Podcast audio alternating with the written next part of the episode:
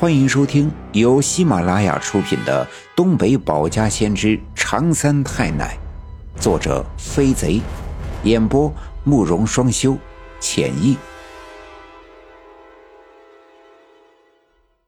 第三章：王革命枪伤白胜利，得怪比难倒刘正刚。趁着天还没黑。奶奶带着爷爷、大伯和年幼的爸爸来到院子西面的大柳树下，收拾白天被白胜利踢翻撕碎的常三太奶的牌位。而与此同时，白胜利正带着那群红卫兵小将，沿着村里南边的小路往下队走去。白胜利憋了一肚子火，心想：这刘家镇上下两队，老子是脚面水平塔。连养活自己长大的干爸包守义都被打倒关进了牛棚，可区区一个神神叨叨的赵大仙怎么就搞不定呢？今天在那么多人面前丢了面子，这仇一定得报。不过也就纳闷了，平日里那杆洋炮从没哑火过，今天怎么就掉了链子呢？还差点被大镰刀劈死。想到我爷爷的大镰刀。白胜利仍旧心有余悸，白亮亮、冷森森的刀刃仿佛仍然在眼前晃悠。此时天已经黑了下来，一阵夜风吹来，白胜利不禁打了个冷战。突然，后腰被什么东西顶了一下，隔着单薄的的确良衬衫。感觉到的是一个冰凉凉、硬邦邦的东西。白胜利停住脚步，回头看去，只见身后的王革命拧着眉，瞪着眼，脸上的肌肉堆成了一个疙瘩，嘴巴用力的绷着，发出呜呜的声音，两脚岔开，站在原地，浑身抽搐。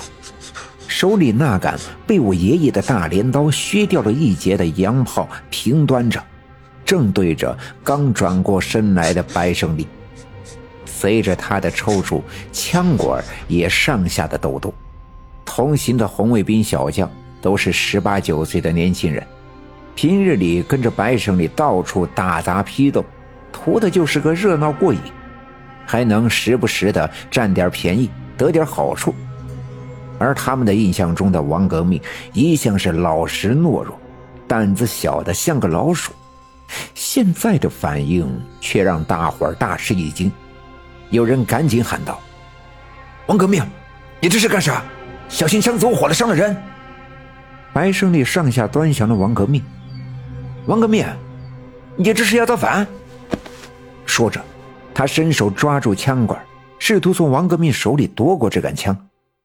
他当然不担心这枪走火，因为刚才他曾冲着我爷爷扣了十几下扳机，这枪没发出一点火星。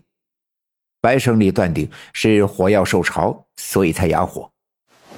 王革命瘦小枯干，却不知道哪来的一把子力气，这把枪就像长在了他的手里。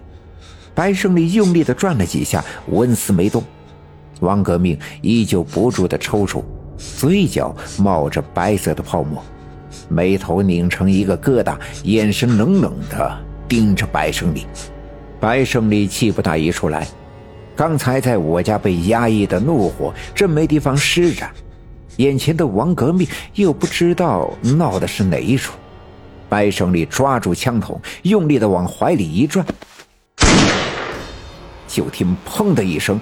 被大镰刀削的露着雪白的金属的截面枪口里喷射出一股黑红色的火光，用来堵塞火药的棉花团早已被那团火烧成灰烬。火光里夹杂着十几粒钢珠，沿着枪筒的指向喷射出去。白胜利完全没料到枪会打响，枪响的时候，他的手正抓着枪口。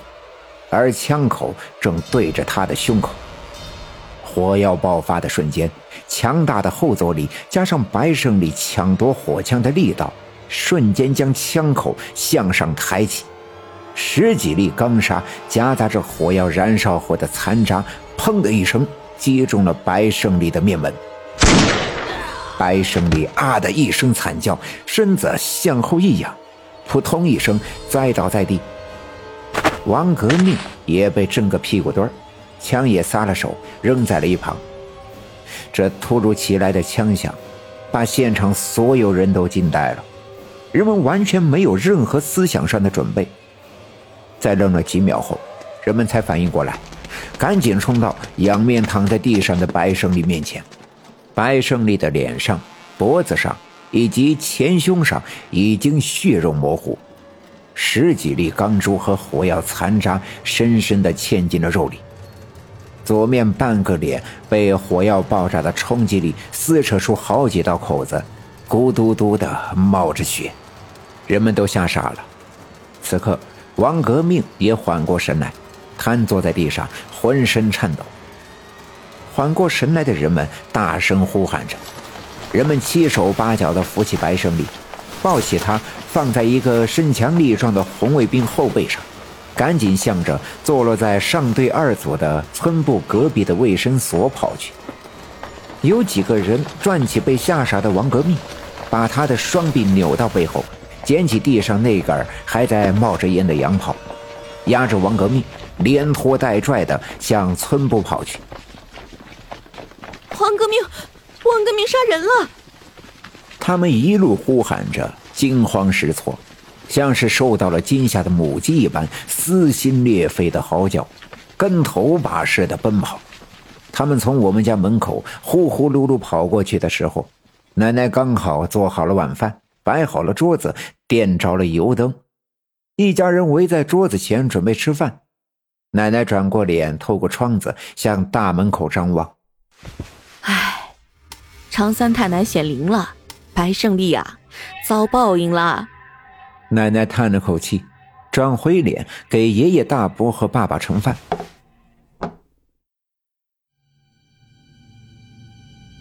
第二天一早。王革命枪打白胜利的事就传遍了整个村子。由于那杆洋炮做工简陋，火药塞的又不是太紧密，再加上枪管被爷爷的大镰刀削掉一截，火药卷着钢珠喷射出来后，立刻向外散开，所以喷射的面积很大，整个脸、脖子和前胸布满了伤口，但伤口不深，不足以致命。村卫生所的刘振刚带着护士刘翠丽忙活了一晚上，从肉里一个个取出钢珠，再一点点的清理火药残渣撕裂的皮肤，有些创面大的地方只能缝针。终于在天蒙蒙亮的时候处理好了伤口，光被血染红的纱布就有满满的一簸箕。刘振刚给白胜利挂了一针消炎的点滴。累得瘫倒在卫生所的椅子上，白胜利受伤不轻，昏迷不醒，但在刘振刚的抢救下，总算是捡回一条命。而王革命却因为意图杀人被关进了村治安所。王革命是妇女主任王兰花唯一的儿子，自从他家爷们死后，娘俩就一直相依为命。王兰花宁愿妇女主任不当，也要想方设法的救儿子出来。于是到处疏通关系，好话说了一火车，还差点被村治安所的所长刘立山借机占了便宜，给王革命定了个走火误伤的罪过。王革命这才关了两个多月后被放了出来，而白胜利却足足昏迷了七天七夜才苏醒过来。这一枪足足让白胜利吃尽了苦头。左眼里蹦进了一撮火药，基本失去了视力。左面半边的脸、脖子以及大半个前胸的皮肤都纠结在一起，形成了一大片的疤痕。左耳被钢珠穿了两个洞，后来伤口发炎溃烂，烂掉了半个耳朵。而这还算不了什么。最让刘振刚束手无策的是，白胜利左脸的伤口上竟然慢慢的长出了白色的椭圆形指甲盖大小的一片片硬皮，一层层的长，像是鳞片一样。每到下午，鳞片的缝隙里便流出脓水，又疼又痒。那些鳞片深深地嵌在肉里，稍稍一碰，白胜利就疼得跟傻猪一般的嚎叫。刘振刚当了这么多年的医生，也从来没见过这样的怪病。就这样，足足的折腾了白胜利两个多月，也没见好转。可心疼坏了被白胜利带头批斗的他干爹包寿一。尽管包寿一曾被这个不孝的干儿子虐待的差点丢了老命，但眼看白胜利伤成这样，却束手无措，他急得团团转。刘振刚把包寿一拉到一旁说：“我看胜利这伤，只有一个人能治，那就是上队的赵六谷。”本集已经播讲完毕，感谢您的收听。欲知后事如何，且听下回分解。